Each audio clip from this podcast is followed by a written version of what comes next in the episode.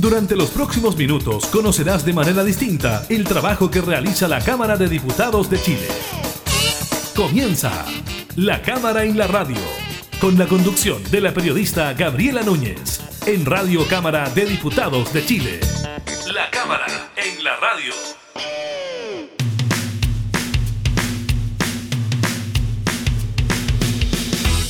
Hola, ¿qué tal? ¿Cómo están? Bienvenidas, bienvenidos a un nuevo programa de la Cámara en la Radio. Estamos junto a ustedes, como siempre, entregando información legislativa y temas de actualidad. En esta oportunidad estaremos conversando con el diputado Leonardo Soto del Partido Socialista sobre el paquete de ayudas económicas anunciadas por el gobierno y que se están tramitando actualmente en el Congreso. Le contamos sobre las nuevas restricciones que comienzan a regir durante esta jornada del inicio de la campaña de vacunación contra la influenza y del balance a un año de la entrada en vigencia de la ley del teletrabajo. Así que estaremos con eso, con esos temas. Iniciamos de inmediato la cámara en la radio.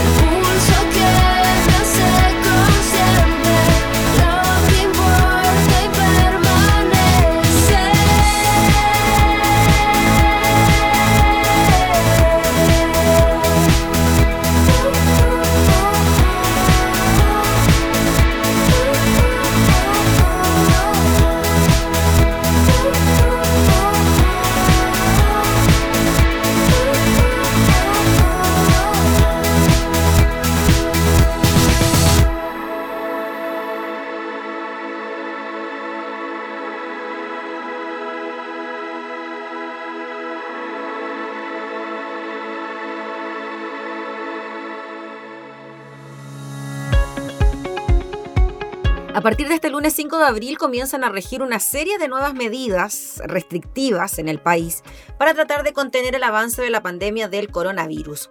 Las disposiciones fueron anunciadas el jueves por el Ministerio de Salud e incluyen diversos cambios tanto para las comunas que se encuentran en cuarentena como para el resto del territorio.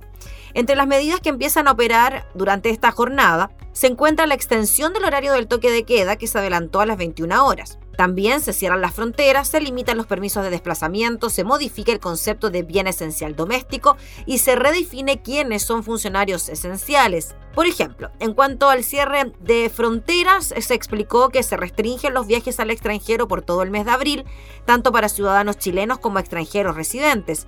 Se podrá solicitar en caso de situación extraordinaria un permiso para salir a través de comisaría virtual. Este solo puede ser solicitado si es fundamental para el país, por una medida humanitaria, porque sea esencial para la salud o porque la persona que sale no vuelve. Se prohíbe también el ingreso de extranjeros no residentes en el país durante 30 días con excepción de aquellos que no se encuentran en la lista de países que la OMS ha declarado de transmisión comunitaria. Y en el caso de camiones que ingresan por frontera terrestre, esenciales para el abastecimiento, se exigirá un PCR negativo de 72 horas de anticipación y en la frontera se realizarán exámenes aleatorios de antígenos. Respecto a los permisos de desplazamiento, las personas solo podrán usar un permiso el fin de semana de los dos semanales disponibles. Se modifica también el concepto de bien esencial de uso doméstico. Desde ahora, para aquellas comunas que están en fase 1 o 2 durante el fin de semana, se puede acceder a bienes imprescindibles para la subsistencia, medicamentos, alimentos, artículos de aseo e higiene personal.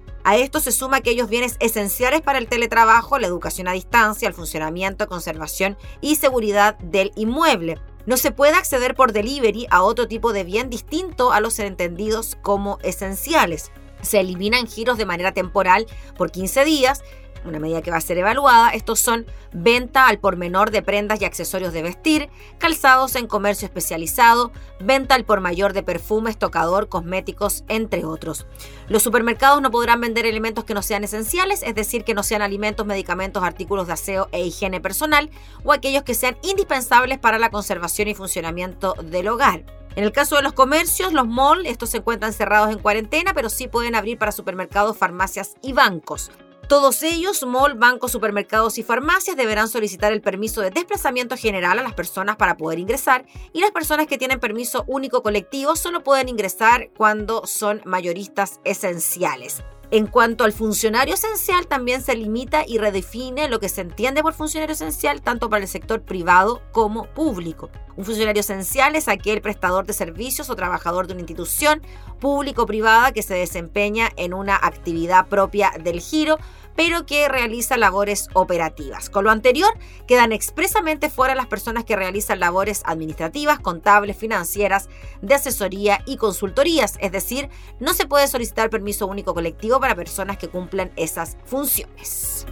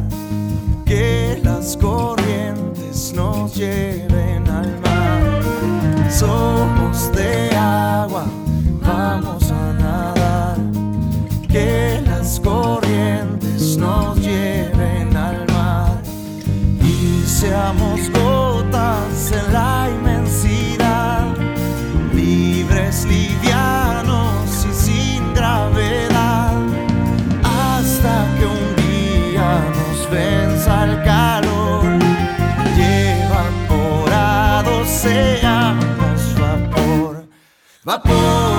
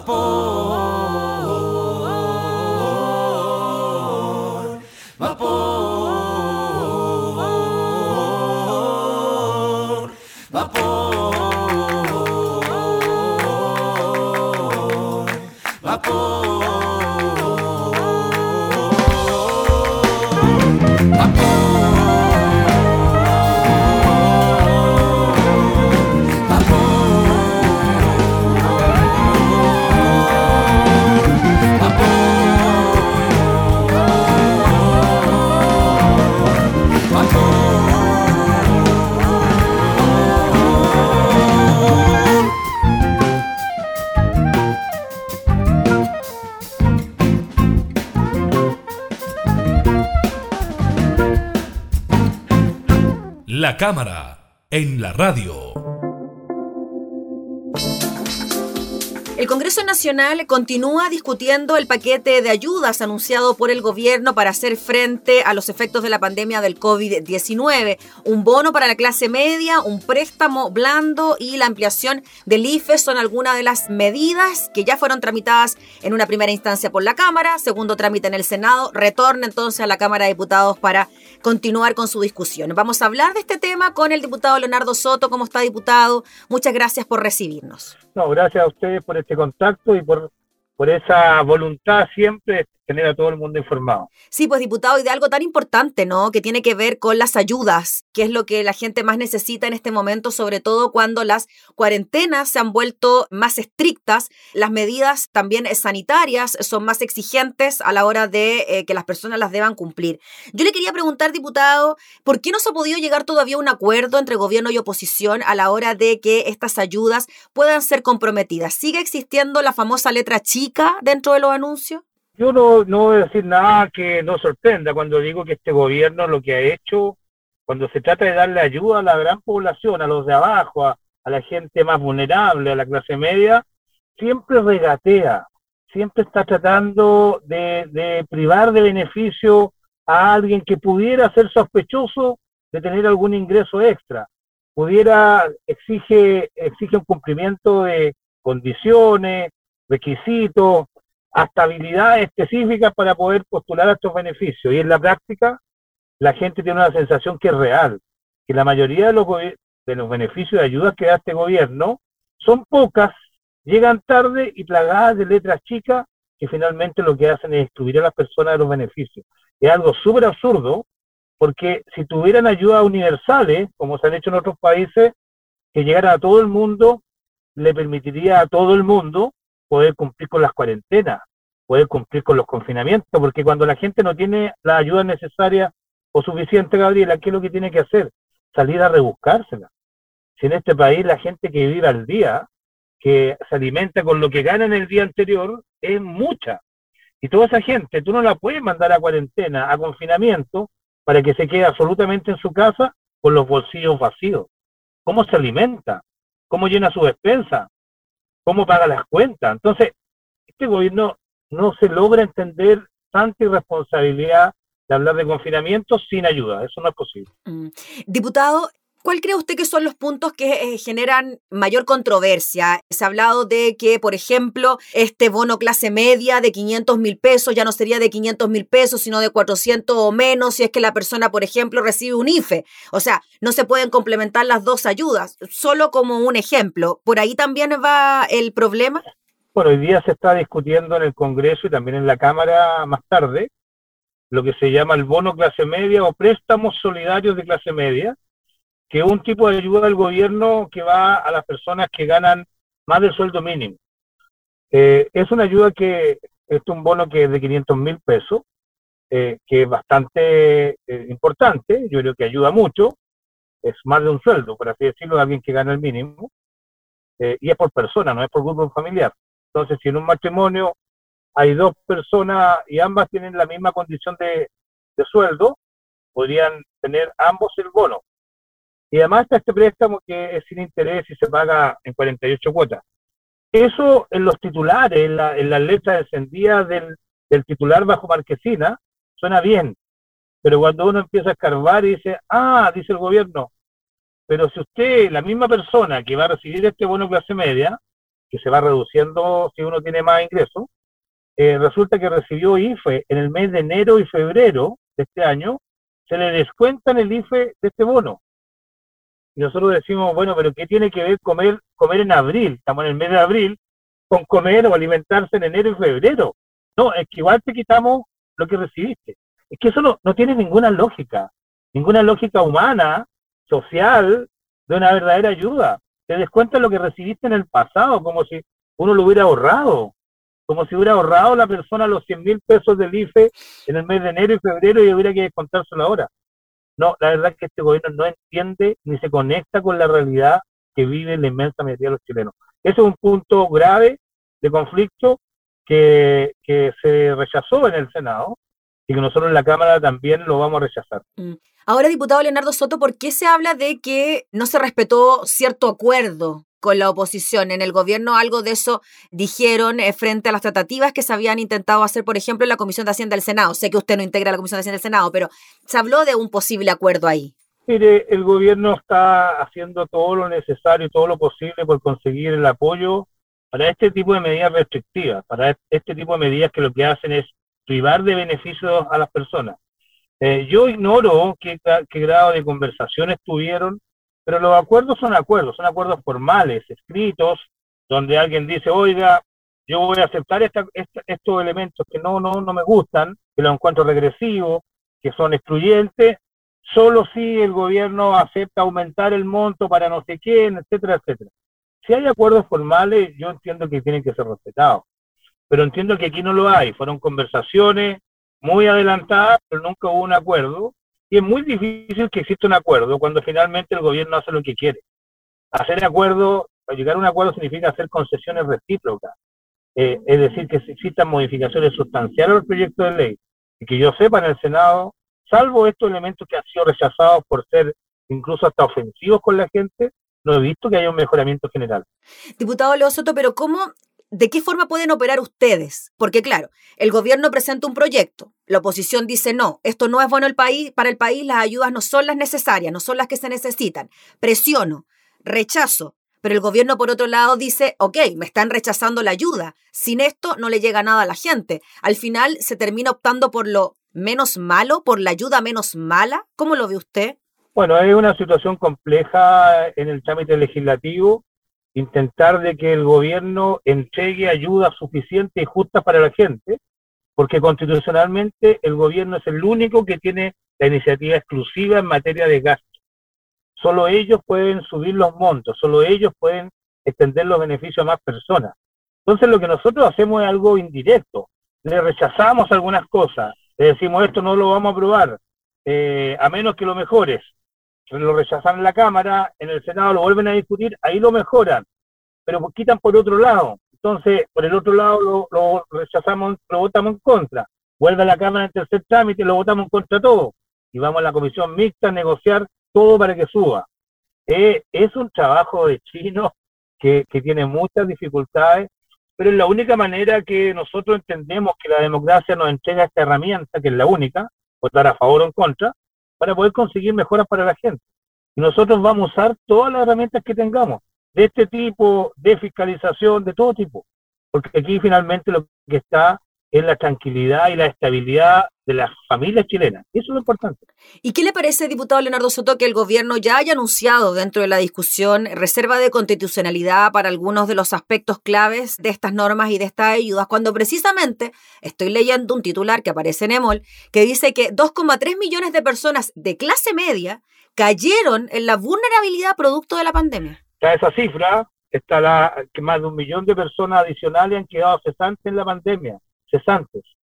Cerca del 40% de los chilenos tiene trabajo informales, trabajo por cuenta propia, independiente, donde no tienen ingreso asegurado. Esa es la realidad social y económica del país. Y me parece un contrasentido, una insensibilidad, una indolencia gigantesca a este gobierno que finalmente vaya al Tribunal Constitucional para impedir ayuda a las personas, para impedir ayuda a las personas. Eso, eso, eso es antiético, es inmoral, porque si uno dijera es que el gobierno no tiene recursos, le estamos pidiendo algo imposible, no tiene en la caja fiscal los recursos suficientes para pero los tiene, pues Gabriela, los tiene. Si Chile tiene incluso ahorro en el extranjero, en bonos soberanos, tiene más de 15 mil millones de dólares que podría estar utilizando. Se dijo que era para los tiempos de las vacas flacas. Hoy son vacas flacas para la gente más vulnerable. También tenemos capacidad de endeudamiento. Tenemos línea de crédito en el, en el Banco Mundial, etcétera, por si necesitamos. Entonces no se justifica que el gobierno esté regateando con la pobreza de la gente, esté regateando ante la desesperación y la amenaza de ruina que enfrentan todos los chilenos. Eso es increíble, inconcebible. Diputado, ahora hay otro tema que también está sobre la mesa, que es el aplazar las elecciones. Ya sabemos, se ingresó un proyecto para aquello, pero ustedes también desde la oposición están presionando para aprobar esta reforma constitucional, pero que venga de la mano con ayudas, porque si nos dicen en un mes tienen que estar todos guardados, encerrados, para finalmente poder participar del proceso eleccionario, nos imaginamos también que las ayudas vienen de la mano. ¿Cómo ve usted ese escenario también que de alguna manera se relaciona con las ayudas? Bueno, el día, eh, Gabriela, estamos prácticamente a una semana de lo que habrían sido las elecciones, la mega elección que le decían, elección elección municipal, constituyente y de gobernador regional. Eh, yo creo que la salud está primero y si los expertos, la ciencia médica dice que no hay condiciones sanitarias para hacer la elección, hay que suspender. Y, por lo tanto no cabe otra alternativa. El punto es todo el resto de los detalles. ¿Cuándo se va a hacer? ¿Hay garantía de que va a haber una estabilidad sanitaria, que los contagios van a bajar, que no va a estar fuera de control como hoy día? ¿Va a haber inmunidad de rebaño? Eh, eh, ¿Quiénes van a poder votar? Eh, ¿Qué va a pasar con las personas enfermas? ¿Qué va a pasar con los candidatos? ¿Van a seguir haciendo campaña con brigadistas, con banderas? Todos esos detalles que parecen secundarios no lo son tanto y son los que han causado mucho debate público todo en un contexto que donde la gente, con el Parlamento decimos, muy bien, suspendamos la elección, pero si queremos hacerla el 16 de mayo como propone el gobierno, démosle la tranquilidad económica para que las personas se mantengan en sus hogares y el 16 de mayo no volvamos a tener eh, nuevamente los contagios disparados, porque ¿qué va a hacer el gobierno? ¿Va a pedir nuevamente otra postergación? Sería ya tercera postergación de estas elecciones. Iban a ser en octubre, en abril, imagínate qué bochorno ya es un bochorno y por eso le, querimos, le pedimos al gobierno seguridades, condiciones y el gobierno nuevamente llega tarde y llega mal. Mm. Diputado, finalmente, en cuanto a lo que se viene de ahora en adelante, tenemos una semana que es distrital, pero claro, tenemos sesiones de sala precisamente por lo mismo, porque, porque tenemos estos proyectos que están pendientes, como la postergación de las elecciones y la entrega de ayudas. ¿Qué cree usted que va a pasar? Ya nos anticipó un poquito, tercer trámite, comisión mixta, etcétera, pero ¿cómo ve usted al gobierno a la hora de mm, ceder? Porque recordemos que también entre medio de todo esto se discute un tercer retiro del 10%, que el gobierno no está a favor de aquello, pero al parecer es lo único que entrega ayuda real a la gente. ¿Cómo ve usted ese escenario de esta semana en estos proyectos? Bueno, sin duda el gobierno está en una posición de mucha debilidad. Primero porque claramente no está ayudando a la gente y, tiene como contrapartida el repudio o, la mala evaluación o la evaluación negativa del gobierno. Tiene niveles muy bajos de aprobación este gobierno y eso lo coloca en una posición de mucha debilidad. Su propia coalición, la bancada oficialista, digan lo que digan, pero están dejando solo al gobierno. Lo dejaron solo en el tercer retiro, hubo votos voto en contra del gobierno en todos estos proyectos que estamos hablando, y probablemente la debilidad del gobierno va a ir acentuándose en el camino. Yo veo que hay una, una, oportunidad para la gente de obtener mejores beneficios que los que hemos tenido, se han podido entregar, y la oposición va a hacer su trabajo, va, va a pelear por lo que nosotros creemos, por nuestras convicciones, que tienen que haber ayuda justa y suficiente. El gobierno tendrá que administrar las divisiones, las recriminaciones internas que tienen y, y su desconexión con la ciudadanía, que no es responsabilidad nuestra la oposición va a hacer su trabajo y esperamos no, no defraudar a los chilenos y chilenas. Muy bien, pues diputado Leonardo Soto, le agradecemos enormemente por el contacto y estaremos atentos a todo lo que ocurra durante esta semana en la Cámara porque se viene harto trabajo con estas dos iniciativas y otras más. Así que muchas gracias, que esté muy bien. Que esté muy bien también. Chao, Gabriela. Gracias. Adiós. Era el diputado Leonardo Soto hablando entonces sobre los proyectos de ley que buscan entregar ayuda a los chilenos y la reforma constitucional que permitiría aplazar las elecciones.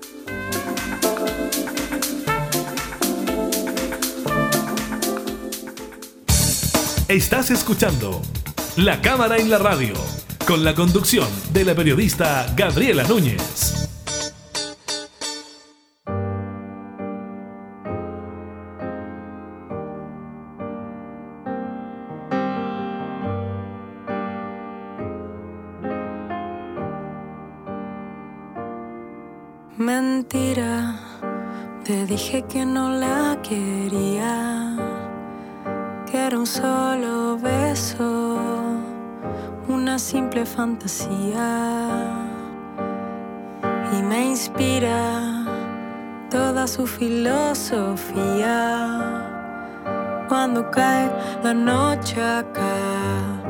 Mis impulsos me dominan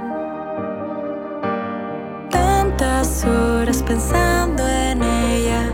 Los minutos se convierten en estrellas. Dime qué es lo que quieres tú. Acuéstate, apaga la luz. Dos latidos y un suspiro. Dos caminos y un destino. Dos historias de un capítulo de amor. Dos miradas que se cruzan y dos cuerpos que se usan. Dos amores en un solo corazón. Qué confusión.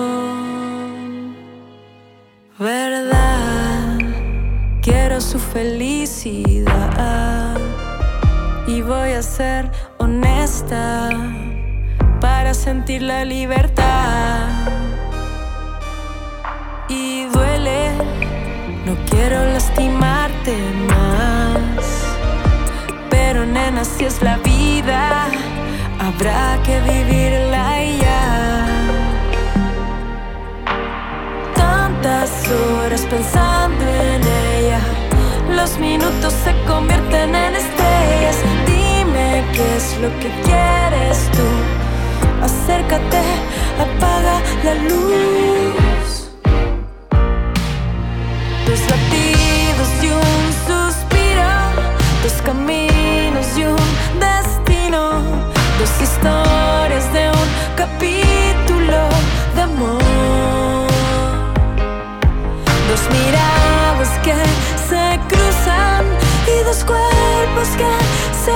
dos amores en un solo corazón. Dos latidos y un suspiro, dos caminos y un destino, dos historias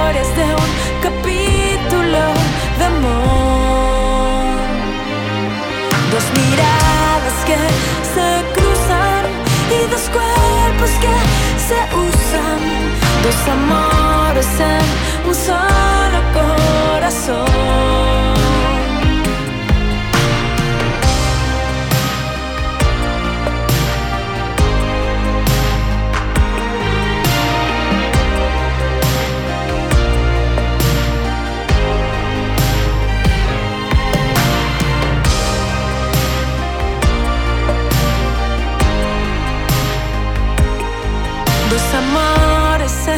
Un solo corazón. Qué confusión.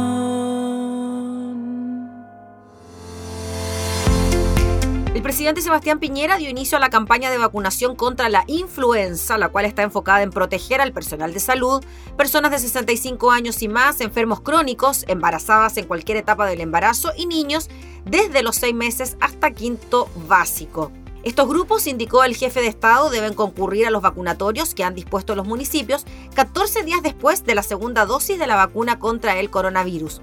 Al respecto, el mandatario indicó que el objetivo es vacunar a toda la población objetiva antes que comience el invierno. En total, se busca inocular a cerca de 8 millones de personas, de forma tal de lograr proteger a esas personas de un virus como el de la influenza, para que no se sume a otro virus que está produciendo efectos devastadores como es el coronavirus sumando las vacunas ya administradas contra el coronavirus y las que aún falta administrar, indicó, además de otras enfermedades, este año el sistema de salud va a tener el tremendo desafío de poner cerca de 40 millones de vacunas, el desafío más grande en materia de vacunaciones que hayamos experimentado en toda nuestra historia, dijo, agregando sin embargo que sabemos y tenemos fe que nuestro sistema de salud y nuestro sistema de inmunización lo vamos a lograr, dijo el presidente. Según complementó el mandatario, la vacuna contra la influenza es gratuita en vacunatorios de establecimientos públicos y privados en convenio con el Ministerio de Salud. De acuerdo al calendario, desde hoy pueden ser inoculadas las personas de 90 años y más, embarazadas con edad gestacional mayor a 33 semanas, además de los residentes y funcionarios de establecimientos de atención cerrada como ELEAM, CENAME, CENADIS, hospitales y establecimientos psiquiátricos, trabajadores de la salud de recintos asistenciales públicos y privados y funcionarios de residencias sanitarias.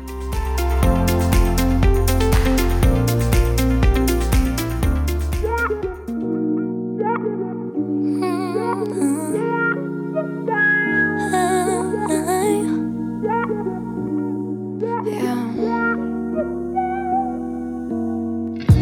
superé, papi, no más que hacer. Hoy me haces un favor, de joder otra mujer. Te respeté, no tuve el mismo placer. Lo de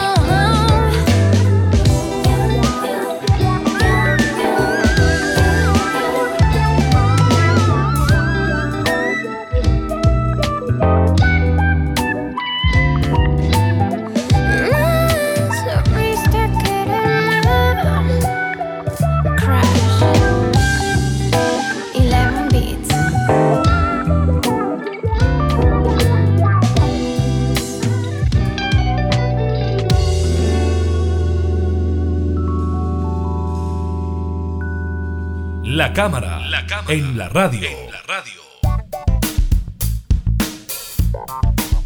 Usted recordará que en marzo del año pasado las empresas estaban recién animándose a impulsar el teletrabajo en sus distintas organizaciones. Pues bien, con el arribo del COVID-19 a nuestro país, las empresas tuvieron que adaptarse en tiempo récord a la logística del trabajo a distancia y el Congreso, recordará, rápidamente debió tramitar una ley para proteger a los millones de nuevos trabajadores remotos. A mediados del año pasado, el 25% de los trabajadores de Chile realizó teletrabajo y a un año de la entrada en vigencia de la mencionada ley, el balance es positivo, aunque aún quedan una serie de desafíos por resolver. El subsecretario del Trabajo, Fernando Arad, y la Mutual de Seguridad dieron a conocer autoevaluaciones realizadas a 3.900 trabajadores pertenecientes a 776 empresas adherentes a la Mutual. Los resultados reflejan que todavía queda camino por lograr una implementación apropiada del teletrabajo en el país. El 41% de los encuestados indicó que su lugar de trabajo no cuenta con los equipos y mobiliario necesario para realizar labores a distancias. Estos son, por ejemplo, notebook o CPU, monitor, teclado, mouse, teléfono, escritorio o mesa o silla.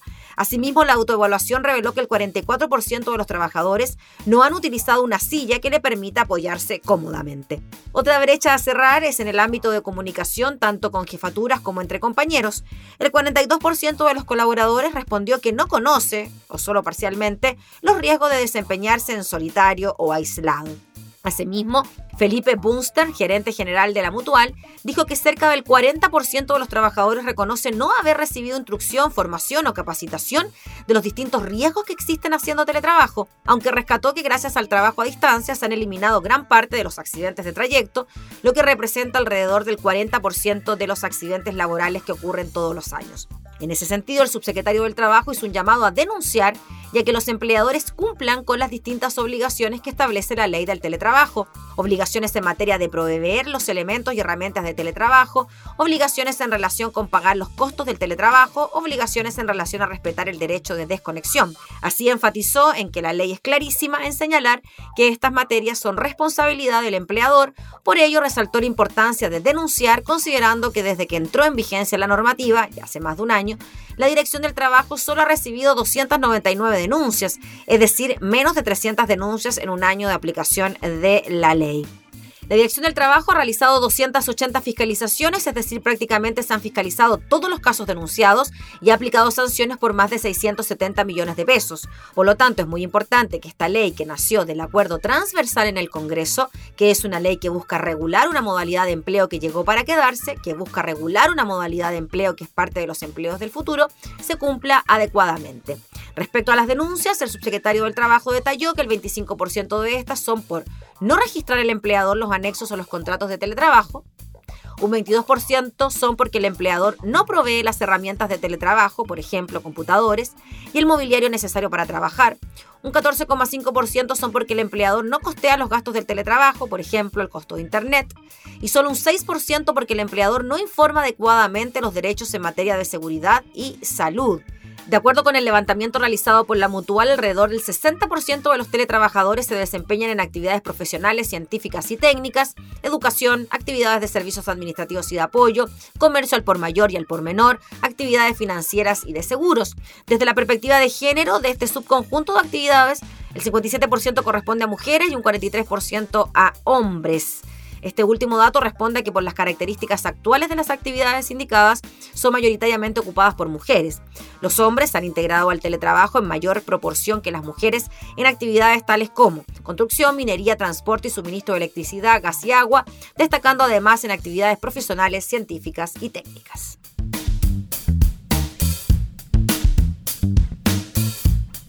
Ya no me canso de gritar. Mal, maldito ya. Ya no me canso de gritar.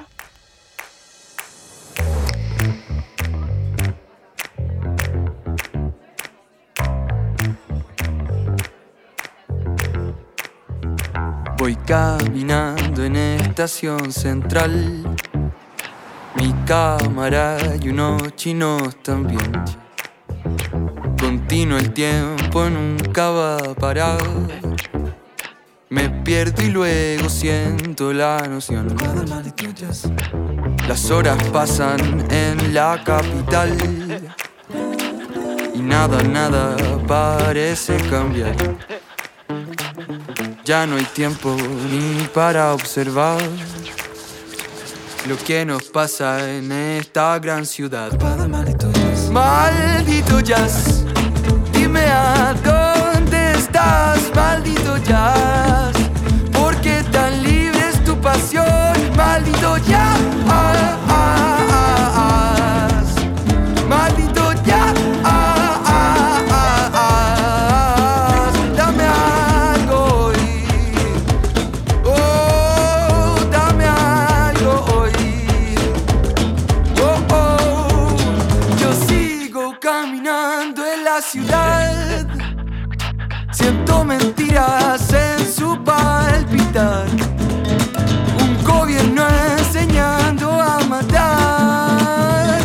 Ideas, mentes, incluso personas. Maldito jazz. Dime a dónde estás, maldito jazz. ¿Por qué tan libre es tu pasión, maldito jazz?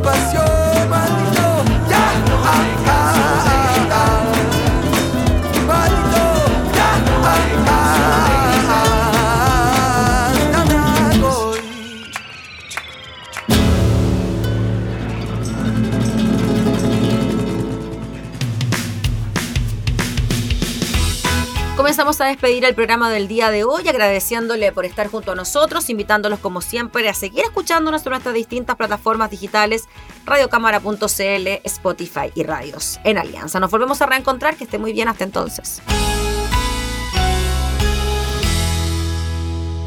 Hemos presentado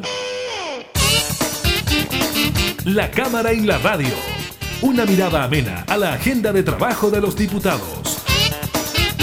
La Cámara en la Radio, con la conducción de la periodista Gabriela Núñez. Información, música y actualidad en Radio Cámara de Diputados de Chile. Acercando las leyes.